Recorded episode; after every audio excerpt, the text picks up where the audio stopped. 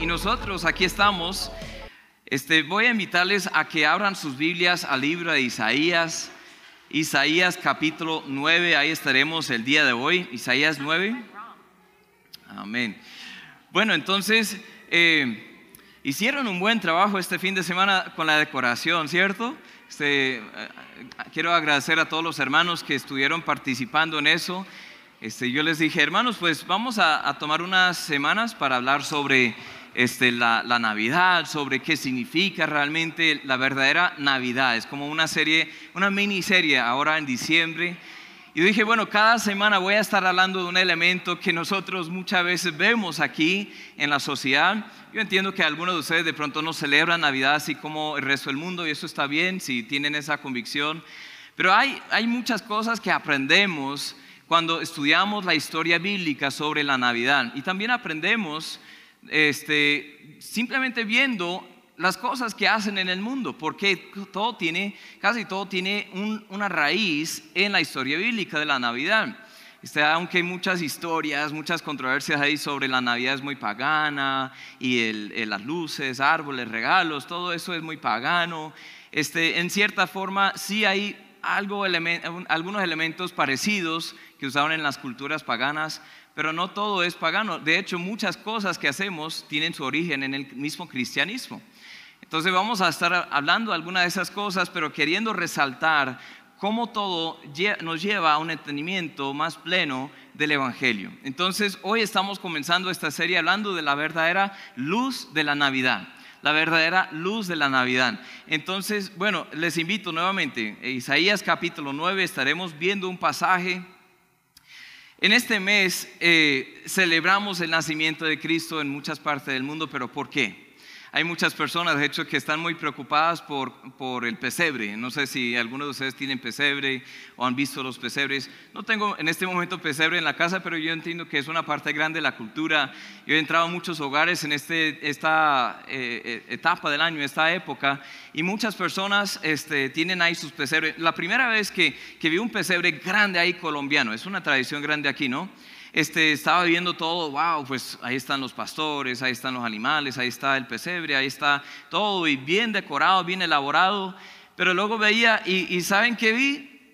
O que no vi, Jesús no estaba. ¿Dónde está el niño Jesús? ¿Dónde está? Y dijeron, no, es que Él aparece mágicamente ahí el 24, él, ahí le colocan a Jesús. Pero es algo muy interesante, eso nunca lo había visto así, este, según me dijeron, así lo hacen muchas veces en la cultura acá. Pero bueno, muchas personas de pronto están pensando en completar el pesebre o la decoración o ir y comprar regalos y tantas otras cosas, pero pierden el propósito de por qué vino Jesús. Saben que la Biblia dice de vez en vez en vez que Jesús, Dios con nosotros, nos trae luz en medio de la oscuridad.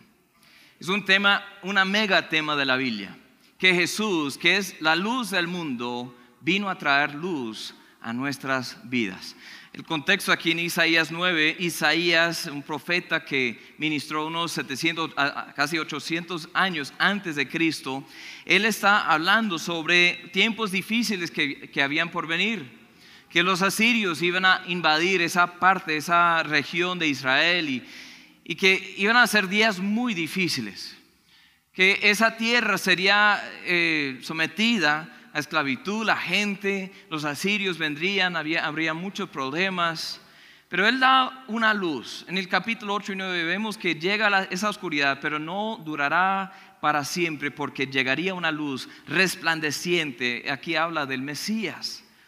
Israel había revelado, por eso vemos que llega ese castigo de parte de Dios, esa condenación a Siria, a Siria iban a invadir, llevarles cautivos, pero en ese contexto de oscuridad y tinieblas viene la luz como un niño. Veamos el pasaje, veamos lo que dice aquí, Isaías 9, del versículo 1 hasta el 7. Dice, mas no habrá siempre oscuridad para la que está ahora en angustia, tal como la aflicción que le vino en el tiempo que livianamente tocaron la primera vez a la tierra de Zabulón y a la tierra de Neftalí. Eran hijos de, de Jacobo Israel, eran tribus, que hay regiones de Israel. Pues al fin llenará de gloria el camino del mar de aquel lado de Jordán en Galilea de los gentiles. Vean el versículo 2. El pueblo que andaba en tinieblas vio gran qué? Luz. Los que moraban en tierra de sombra de muerte, ¿qué? Luz resplandeció sobre ellos. Multiplicaste la gente, aumentaste la alegría. Se alegrarán delante de ti como se alegran en la siega, como se gozan cuando reparten despojos, porque tú quebraste su pesado yugo y la vara de su hombro y el cetro de su opresor, como en el día de Madián. haciéndonos acordar de lo que pasó con eh, Gedeón este, antiguamente, otra historia larga. Porque todo calzado que lleva el guerrero en el tumulto de la batalla, y todo manto revocado en sangre serán quemados pasto de fuego. En otra palabra, no se van a necesitar más. Porque un niño nos es nacido, hijo nos es dado, y el principado sobre su hombro se llamará su nombre admirable, consejero, Dios fuerte, Padre eterno, príncipe de paz. Lo dilatado de su imperio y la paz no tendrán límites sobre el trono de David y sobre su reino, disponiéndolo y confirmándolo en juicio, en justicia desde ahora y para siempre. El celo de Jehová de los ejércitos hará esto. Aquí vemos un pasaje hermoso. Vamos a ver algunas cosas. No tenemos tiempo solo en hoy para hablar profundamente de todo, pero quisiera resaltar algunas ideas que están aquí en medio de este contexto de Israel, de Asiria, de luz, de tinieblas, de todo eso. Esta profecía de que vendría el Mesías a traernos luz para nuestras vidas. Amén. Vamos a orar. Padre, una vez más pedimos tu ayuda en estos momentos. Abre nuestros ojos y miraremos las maravillas de tu ley. Miraremos, Señor, lo, lo espectacular que es el Evangelio Ayúdanos a entender que tú nos amas, Señor, a pesar de nuestro pecado. Si hay alguien aquí el día de hoy que aún anda en tinieblas, aún está lejos de ti, aún necesita respuestas para su vida, aún está, este, eh, buscando el camino, Señor, que hoy le muestres ese camino que es el mismo Señor Jesús, nuestro Salvador y nuestro Señor. Te pido, Señor, que me uses que, llena, que llenes mis labios con tus palabras, con tu mensaje, para que tú recibas la gloria. En tu nombre te lo pido. Amén. Hay algunos paralelos aquí entre lo que estaba sucediendo o lo que iba a suceder con Israel y los asirios y las tinieblas y la guerra y todo eso y lo que pasa en nuestras vidas. Quisiera primeramente resaltar este hecho que son días oscuros. Hoy en día vivimos en días oscuros. Y en ese texto, en Isaías del 1 al 5, eh, resalta de vez en vez en vez que ahora estamos en oscuridad, pero no siempre será así. Ahora estamos viviendo en dificultad, pero no siempre será así. Ahora hemos sido sometidos a esclavitud, pero no siempre será así. ¿Saben que el pecado trae oscuridad, trae esclavitud a nuestras vidas? ¿No es así? El pecado trae oscuridad a nuestras vidas. Israel aquí había desobedecido a Dios. Nosotros también hemos desobedecido a Dios. Y esos pecados han hecho división entre Dios y nosotros. Y uno mira alrededor del mundo, hay gente que vive en la oscuridad, pero Dios es luz. Entonces cuando Él no está en nuestras vidas, ¿qué hay en nuestras vidas? Cuando aquí, bueno, aquí hay ventanas que botan mucha luz ahora, gracias a Dios, este, pero si tapamos esas ventanas y si, si apagamos todas las luces, cada luz que hay y pues cerramos cada huequito para que la luz no entre, ¿qué, qué queda aquí en este salón? Tinieblas. Pero cuando la luz viene, ¿qué pasa? Puf, se van las tinieblas. Se van las tinieblas. Dice en 1 Juan 1, 5 al 7, este es el mensaje que hemos oído de él y os anunciamos, Dios es luz, no hay ninguna tinieblas en Él. Si decimos que tenemos comunión con Él y andamos en tinieblas, mentimos y no practicamos la verdad. Pero si andamos en luz, como Él está en luz, tenemos comunión unos con otros y la sangre de Jesucristo, su Hijo, nos limpia de todo pecado. Que hay dos mundos, un mundo de tinieblas y un mundo de luz aunque vivimos entre este mundo de tinieblas, podemos llevar la luz en nosotros y para otros alrededor de nosotros.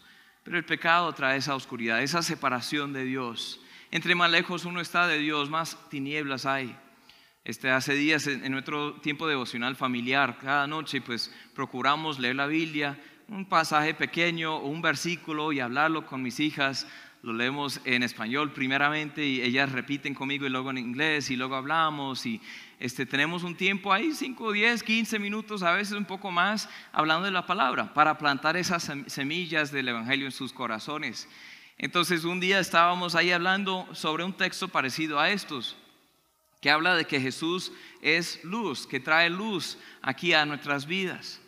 Y pues yo dije a las niñas, pues imagínense, entonces vamos a, tumbar todas las cosas, todos los muebles, vamos a, revocar todas las, cajas de los juguetes, aunque ya están así. Bueno, en la casa sí, vamos a, vamos a destruir la casa, vamos a hacer que sea muy difícil y hagamos, hagamos un, un concurso, algo así, que a ver, ¿quién puede llegar de aquí de la habitación a la puerta principal sin tocar nada y sin, sin caerse, sin tropezar? Entonces dijeron, uy, yo, yo lo puedo hacer, que uno mira aquí y ahí se puede, se puede pisar y mira aquí. dije, pero bueno, imagínense si apagamos todas las luces, y era noche, era antes de acostarnos, apagamos todas las luces, cerramos todo, tipo de luz, entonces ¿quién podría hacerlo? Uh, un poco más complicado, ¿no? Saben que así vivimos a veces en nuestras vidas. No queremos acercarnos a la luz de Dios porque la luz revela que hay problemas en la vida. ¿Sí o no? La luz dice que no, es que es que tú has pecado y queremos pensar que somos buenas personas. Queremos pensar que no hay en nosotros pecado, que somos básicamente buenos. Miramos y nos comparamos con otras personas. Nos decimos, bueno, yo no soy tan malo como John. Menos mal este John ahí está y, dice, mírale que tiene cara de pecador, yo sí soy el santo. Entonces por eso Dios debería entender que, bueno, sí tengo los problemitas, las luchitas, pero bueno, no soy tan malo como John. Estoy molestando a John porque es un gran amigo. Pero ¿saben qué? John no es el estándar de justicia. John no es la luz. John no es el estándar de perfección, de, de, de ser impecable Dios lo es. Y si yo, entre más me acerco a Dios, más me doy cuenta, ay, no, tengo problemas. No hay justo, no hay santo. Y en este mundo, eh, eh, vivimos en un mundo lleno de tinieblas, de oscuridad, de pecado, porque entre más lejos está uno de Dios, más tinieblas hay. La vida en oscuridad es difícil, es complicada, ¿sí o no? Algunos de nosotros hemos conocido esa vida. Cuando ustedes se acuerdan de su vida antes de Cristo, este, cada, cada, uno de nosotros tenemos una historia diferente. Yo viví en un hogar muy, muy religioso, muy cristiano, gracias a Dios por eso, pero era un pecador en rumbo hacia el infierno. Mi historia de pronto es diferente a la de usted. De pronto usted viene de, una vida de, pecado desenfrenado, de pronto era parte de pandillas o de narcotráfico, de esto, el otro. De pronto usted es asesino o ladrón, de pronto ha hecho muchas cosas que de pronto yo nunca he hecho, pero sí tenía un montón de pecado y sí vivía en oscuridad antes de Cristo. Yo me acuerdo de ese tiempo, en mi, mi, mi pecado de fariseo, pecado de hipócrita yo me acuerdo de ese tiempo intentando esforzarme para hacer lo suficientemente bueno para que Dios me acepte y sabiendo que nunca podría lograr esa meta. De pronto te acuerdas de esos momentos. Yo me acuerdo de las adicciones que nadie más sabía. Yo me acuerdo de, de, los pensamientos difíciles y pensamientos depresivos que me llegaban a veces y una cara feliz aquí y pues por dentro muchísimo problema. ¿Se acuerdan de esos días? ¿Se acuerdan de los días antes de Cristo? Hay algunos que hemos olvidado eso. Por eso, eh, no sé, de pronto nos alegramos mucho al, aceptar a Cristo, pero ya después de años, ah, claro que Dios me salvó porque, porque no, soy bastante bueno, ¿no? Claro que Dios me salvó, soy como el regalo este, para el reino de Dios. Claro que Dios me amó porque soy bastante amable. No, hermanos. ¿Te acuerdas cómo era la vida antes de Cristo? Algunos de ustedes de pronto siguen ahí. Y muchos de nosotros de pronto ni tenemos idea de lo que pasa en las personas sin Cristo. Dice en Salmo 74, 12, un versículo que siempre me ha impactado. Dice, mira el pacto, porque los lugares tenebrosos de la tierra están llenos de habitaciones de violencia. Mira el pacto, lo que Dios ha dicho, lo que Dios ha prometido, y, y valórenlo, aprecienlo, este, acuérdense de eso, porque los lugares tenebrosos de la tierra están llenos de habitaciones de violencia. Hay gente que está pasando por muchísimas cosas que tú y yo ni, ni nos imaginamos dificultad. Este, nosotros tenemos una iglesia, eh, hija, hermana, allá en Café Madrid, en el norte. Ahí bajamos con frecuencia, desde hace unos tres años abrimos esa obra este, plantada desde la otra iglesia en San Alonso. Pues aquí plantamos iglesia, eso me encanta. Pero en Café Madrid es un sector que, bueno, todo el mundo tiene pecado, pero muchos mucho de nosotros sabemos guardar el pecado, ¿sí? Sabemos guardarlo aquí y nadie lo sabe, pero allá está abierto. Sea, todo abierto. Este, me acuerdo que me hablaron de, un lugar que se llama El Túnel, allá de café. Y nosotros ahí visitamos a, mucha gente y, amo mucho a esa gente. Pero saben que hay, hay habitaciones de violencia ahí. No solo adicciones, pero violaciones. Un tráfico no solo de drogas, sino de personas. Y eso, hermanos, es cruel. ¿Por qué pasa eso? Porque son lugares tenebrosos. Este mundo está lleno de lugares tenebrosos. Sin que entendamos la gravedad de la oscuridad, nunca entenderemos la hermosura de esa luz de Navidad que luego llega a nuestros corazones. A veces Dios mismo permite esos momentos oscuros en nuestras vidas, aun como creyentes, para, eh, para que Él pueda obtener nuestro enfoque y así obrar en nuestras vidas, para que nos acerquemos nuevamente a Él, la luz de la vida. Dice en Santiago 1 del, 12 al, del 2 al 5, hermanos míos, tener por sumo gozo cuando os halléis en diversas pruebas, sabiendo que la prueba de vuestra fe produce paciencia, mas tenga la paciencia su obra completa para que seáis perfectos y cabales, sin que os falte cosa alguna. Si alguno de vosotros tiene falta de sabiduría, pídala a Dios, el cual da a todos abundantemente, sin reproche, y le será dada. En otras palabras, cuando estamos en dificultades o cuando estamos en días oscuros o en un año oscuro como ha sido este año 2020, hay muchas cosas que han sucedido, que no entendemos. Muchos de ustedes de pronto han perdido a sus empleos, han perdido hasta familiares, han perdido situaciones en la vida y hasta viviendas, han tenido que buscar otro lugar. Y yo entiendo que eso es difícil.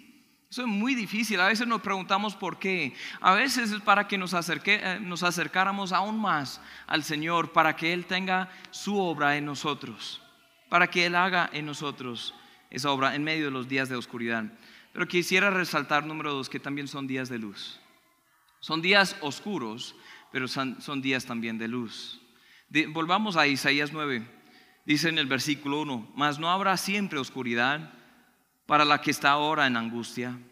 Uy, gloria a Dios por eso. No habrá siempre oscuridad para la que ahora está en angustia, tal como la aflicción que le vino en tiempo que livianamente tocaron la primera vez la tierra de Zabulón y la tierra de Neftalí, pues al fin llenará de gloria el camino del mar. De aquel lado de Jordán, en Galilea de los gentiles, el pueblo que andaba en tinieblas vio gran luz. Los que moraban en tierra de sombra de muerte, luz resplandeció sobre ellos. Multiplicaste la gente, aumentaste la alegría, se alegrarán delante de ti como se alegran en la siega, como se gozan cuando reparten despojos, porque tú quebraste su pesado yugo y ahí sigue hablando de todo lo que el Señor hace. Son días oscuros, pero también son días de luz, porque déjeme decirle, hermano, que esto ya se cumplió. Cuando vino Cristo y nació ahí en el pesebre de Belén, cuando Él nació aquí en este mundo, Dios entre nosotros vino luz a esta tierra y está dentro de nuestro alcance. Gloria a Dios por eso, amén. Y esta tierra, hasta Galilea de los gentiles, el lugar más afectado por todos, pudo recibir al Señor Jesús. Emanuel, Dios con nosotros, vino para que tengamos luz. Él es la luz del mundo y vida para los hombres. Dice en Juan 1, 4 y 5, en Él estaba la vida y la vida era la luz de los hombres. La luz en las tinieblas resplandece y las tinieblas no prevalecieron contra ella. No pudieron hacer nada contra esa luz de Jesús. Cristo nos saca de las tinieblas de la sombra de muerte. Juan 8:12, que fue el texto que leímos en familia hace días, dice otra vez Jesús les habló diciendo, yo soy la luz del mundo. El que me sigue no andará en tinieblas, sino que tendrá la luz de la vida. No tenemos que vivir en la oscuridad, hermanos. Amén. Pero para tener luz, ¿qué, hay, que, hay que hacer?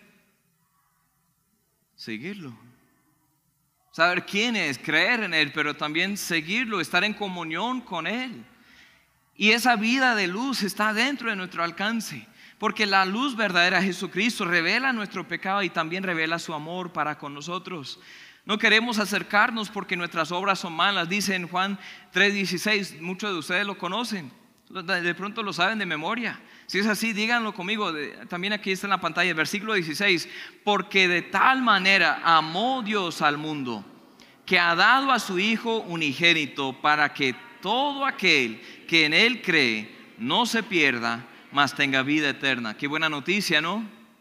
Él nos amó tanto que aunque estamos en rumbo hacia la perdición, hacia la condenación eterna, Él nos amó para, e hizo algo para que seamos salvos. Solo hay que creer en lo que hizo Jesús. Y sigo leyendo, dice, porque no envió Dios a su Hijo al mundo para condenar al mundo, sino para que el mundo sea salvo por Él. O sea, Él no vino a condenarte, pero hay un problema.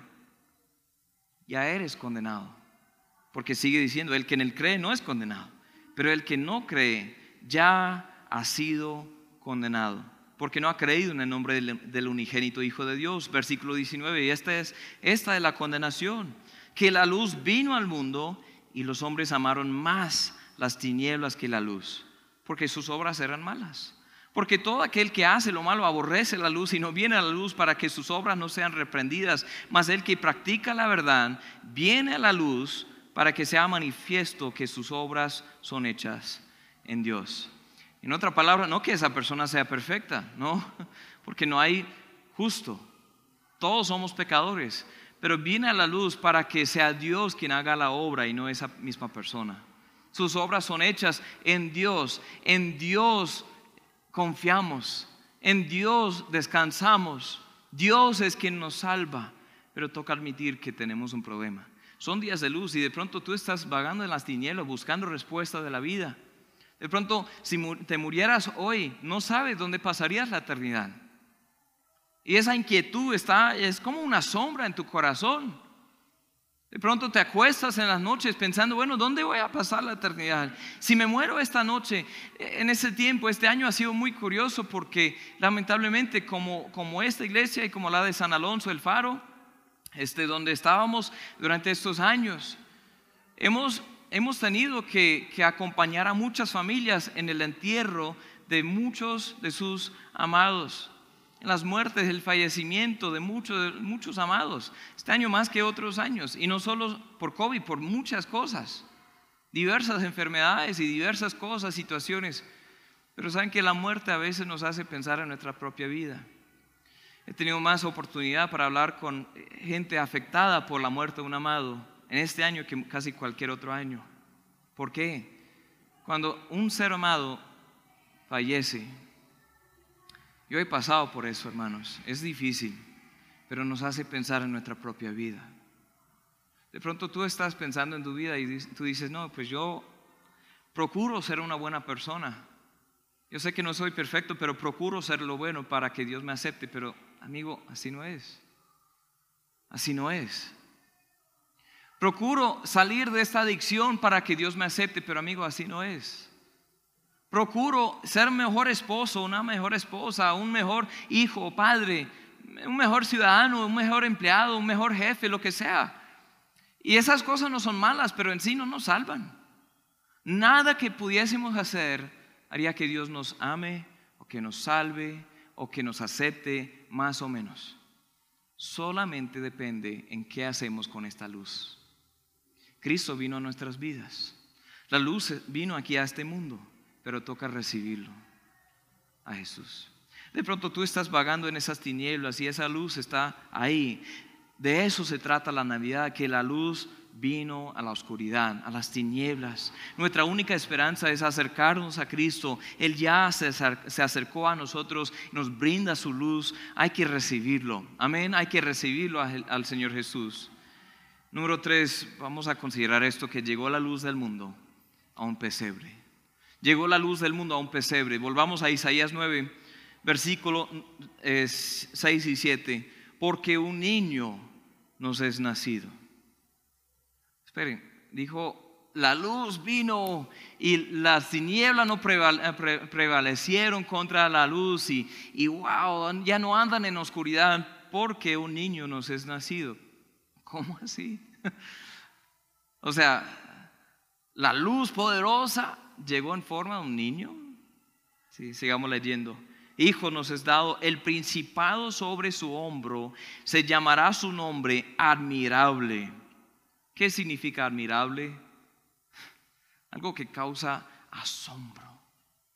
Que uno toma un paso atrás y dice, wow, consejero, que Él tiene toda sabiduría para nuestras vidas. Dios fuerte. O sea, este no solo un niño débil como uno de nosotros lo éramos. No, este niño es el mismo Dios fuerte que creó el universo. El mismo Dios que formó las estrellas, todos los, sistemas solares del, mundo, del universo entero. El mismo Dios que, que forma las plantas y, y cada atardecer hace resplandecer su gloria sobre el cielo. El mismo Dios fuerte vino como un niño. Padre eterno, Él no tiene ni principio ni fin, está sobre todas las cosas, dice la Biblia. Príncipe de paz. Te falta paz en la vida, Él es la respuesta. ¿Dónde está? En Jesús, que vino como un bebé. La luz del mundo llegó a un pesebre.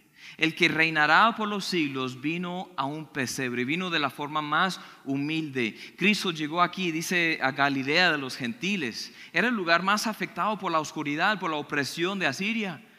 Históricamente, si uno ve, la historia de, Israel y Asiria, cuando Asiria invadió a Israel, primero llegaron a Galilea y saquearon todo en Galilea, destruyeron todo en Galilea. ese pueblo era el más afectado. Y Jesús, ¿dónde vivió la, mayor parte de su vida? En Galilea. ¿De dónde llamó a sus discípulos? De Galilea. Casi todos eran de Galilea. Él vivió, ¿dónde ministraba más tiempo que, otro lugar? En Galilea. La luz del mundo llegó a ese lugar más afectado y también llega a nuestras vidas. No podíamos subir donde estaba Dios, pero Él mismo bajó a la oscuridad y resplandeció en nuestras vidas.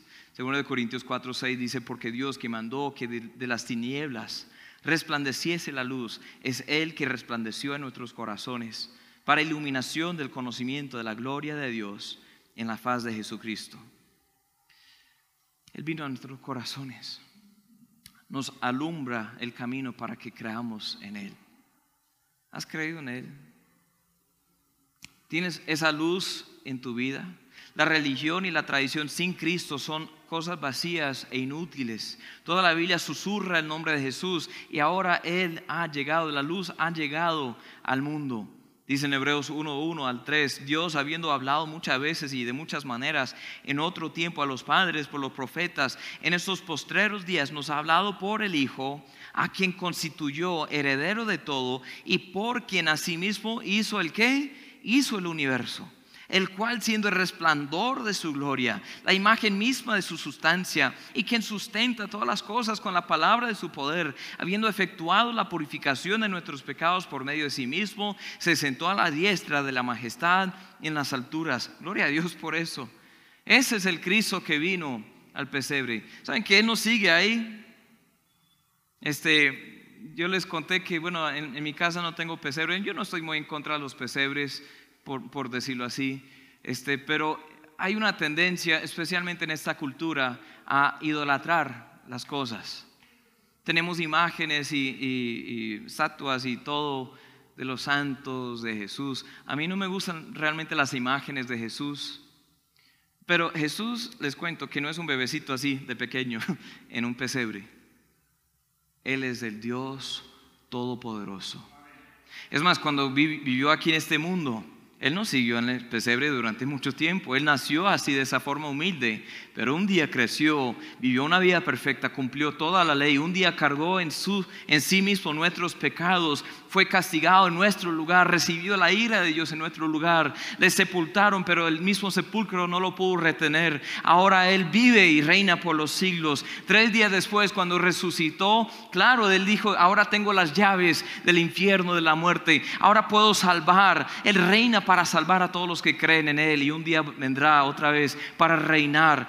un día Él vendrá en su gloria y todos verán su gloria. Gloria a Dios por eso. Ese es mi Dios. Mi Dios no es un bebecito así. Cuando oramos, no oremos, este, eh, ¿cómo es el, eh, al niñito Dios o al, el, no, Él no es un niño ahora. Amén. Él es Dios. Vino de forma humilde, pero no se quedó ahí. No se quedó ahí. La religión no te va a enseñar eso. Hay muchas tradiciones y no siempre son malas las tradiciones. Les cuento eso porque a veces este, hay un dicho en inglés que botamos el bebé con el agua de, la tina, del baño. o sea, uno está bañando el bebé y hay un, eh, ¿cómo se llama eso? En una tina de bebé, ¿cómo se llama eso? Una, una bañera, sí. Este, a veces la gente bota el agua de, la bañera, pero con el bebé también.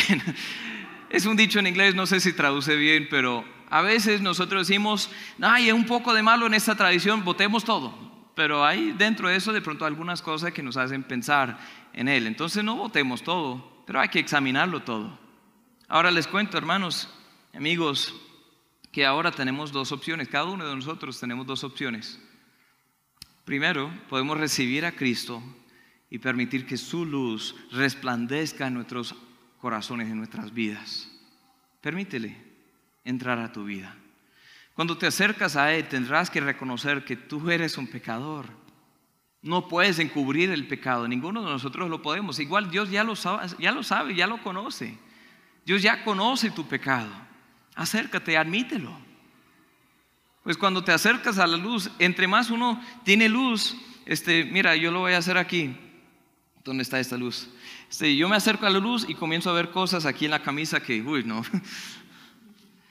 Este, a mis hijas, eh, no, no, me acuerdo dónde estaban, creo que en Estados Unidos un día estaba entrando un rayo de luz así en, en la habitación, estábamos al lado de un sofá, creo que era una, una casa, no era nuestra, era prestada, estábamos hospedados ahí y las niñas estaban felices por hacer esto, al sofá, porque luego, ¿cuántos de ustedes han hecho eso en la vida? ¿sí? No era el sofá de nuestra casa, y yo les digo eso porque mi esposa está ahí, dice, pero eso era divertido de niño porque ¡pum! y wow, eso es bonito, es como escarcha, este, que creo que el mismo diablo inventó y está, bueno, no, entonces como niños eso es chévere porque uno ve todo y, pero como adultos Especialmente si el sofá es nuestro, ¿qué sentimos? Pena, vergüenza, ¿no? Pero hay que acercarnos a la luz, aunque eso significa que Él va a revelar en nosotros lo malo que somos, lo viles que somos, los pecadores que somos. Pero Él aún así nos ama. Tú tienes la opción de acercarte a la luz. Él ya está ahí, invitándote. De pronto no tienes seguridad de tu salvación, pero Él está ahí invitándote. Admite ese pecado, debilidad, pero Dios te puede limpiar. Dios te puede dar potestad de ser hecho hijo suyo a recibir a Cristo. Dice en Hechos 26, 18, para que abra sus ojos, para que se conviertan de las tinieblas a la luz, de la potestad de Satanás a Dios, para que reciban por la fe que es en mí perdón de pecados y herencia entre los santificados. Citando Isaías que fue cumplido en Jesús, pero esto lo dijo Pablo, dijo el Señor me llamó para eso también. Y también nos llama a todos nosotros. No solo a convertirnos de las tinieblas a la luz, sino también convertir a otros de las tinieblas a la luz. ¿Cómo es el perdón de pecados? Léanlo ahí conmigo. Dice, para que reciban por la fe que es en mí. ¿En quién? En el Señor perdón de pecados. Tú de pronto no has depositado tu fe en Cristo. Es así de fácil. Dices, bueno, eh, ¿cuánto tiempo debería asistir a la iglesia para que Dios me salve? No, eso no se trata.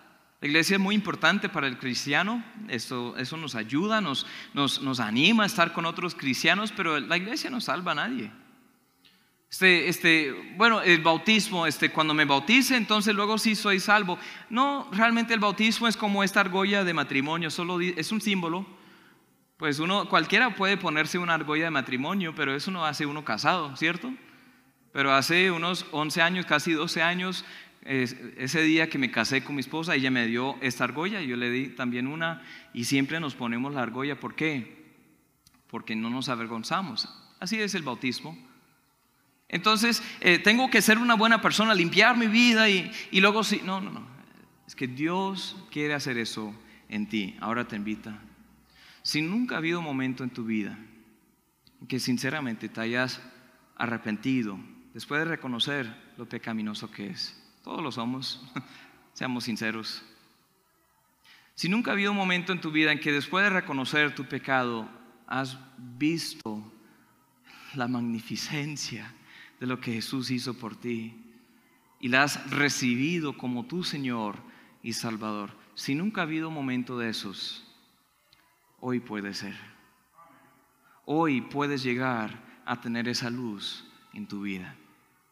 Sinceramente, te ruego, te ruego a que no esperes más, a que hoy mismo tomes ese paso de fe y digas, ahora sí creo en el Señor. Es el comienzo. Eso se llama nacer de nuevo. Es como un bebé que nace, tiene que aprender muchas cosas y, bueno, ir a la iglesia y, y, hablar de la palabra y leer la Biblia, orar. Esas cosas son después.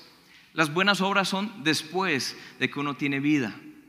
Pero hoy puedes tener vida en Él. Hoy puedes recibir esa luz. Número dos, ¿qué opción tenemos? Uno, recibir a Cristo y luego permitir que su luz resplandezca en nuestras almas. Dos, podemos rechazar a Cristo y luego seguir viviendo en la oscuridad. Y espero que no sea la opción que decidan tomar la decisión, pero está dentro de su alcance también. El Señor viene e invita, pero no va, no va a obligar a nadie a que crea. Él quiere que tú creas. Él no quiere que ninguno perezca, pero no puede obligarte a creer. Y no va a obligarte. Y tú puedes rechazar, pero será muy triste. Será muy triste. Seguirás vagando en esta vida, buscando esperanza, propósito, amor en otras partes. En la eternidad sufrirás una eterna oscuridad. Escuchen lo que dice en Judas solo hay un capítulo, pero del versículo 12 al 16. Dice, estos son manchas en vuestros ágapes. Oh, amor, ese es el nombre de esta iglesia. Que comiendo impúdicamente con vosotros, se apacientan a sí mismos, nubes sin agua, llevados de acá para allá por los vientos, árboles otoñales sin fruto, dos veces muertos, desarraigados, fieras ondas del mar, que espuman su propia vergüenza, estrellas errantes para las cuales está reservada eternamente la oscuridad de las tinieblas. De estos también profetizó Enoch, séptimo desde Adán, diciendo aquí, vino el Señor con sus santas decenas de millares para hacer juicio contra todos y dejar convictos a todos los impíos de todas sus obras impías que han hecho impíamente y de todas las cosas duras que los pecadores impíos han hablado contra él estos son murmuradores, eh, eh, querellosos, que andan según sus propios deseos, cuya boca habla cosas infladas, adulando a las personas para sacar provecho. Así viven las personas en el mundo. Tienen una forma de pronto religión, pero no tienen realmente esa luz en sus vidas. Hoy puedes escapar de esas tinieblas y puedes entrar a la luz. Amén. En esta Navidad de luz entremos en esa luz. Celebremos esta Navidad de luz, a la luz de la luz que tenemos en Jesús. Amén. No dejemos que el materialismo o el tradicionalismo tome el lugar del Señor Jesucristo. Vivamos en su luz como hijos de luz, siendo luz en este mundo que está tan lleno de oscuridad. Ese es el reto para hoy. Les pido que inclinen sus rostros cada uno y cierren sus ojos. Voy a hacer una pregunta. No suelo hacer esto con mucha frecuencia. Nadie está mirando, por favor, pero de pronto tú estás ahí sentado y tú dirías, este pastor, yo sé que yo tengo total certeza que yo soy salvo, que he creído en Jesús, yo tengo total certeza, 100%, que voy a pasar a estar con Dios cuando me muera. Levante la mano. Yo estoy 100% seguro. Amén. De pronto, pueden bajar las manos, de pronto tú estás ahí, digas, pastor, pues yo realmente no sé.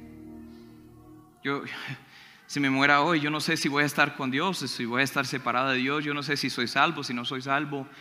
Puede levantar la mano para que llore por, por usted. Amén. Amén. Veo esas manos. Pueden bajarlas. Ahora, quisiera invitarlos a ustedes. De pronto los que no, no saben, no están muy seguros, a que hoy pongan su fe en Cristo.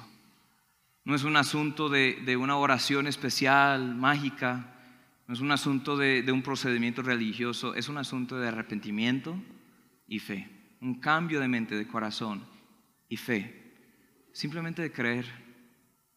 De pronto usted está pensando, bueno, debería ser más complicado.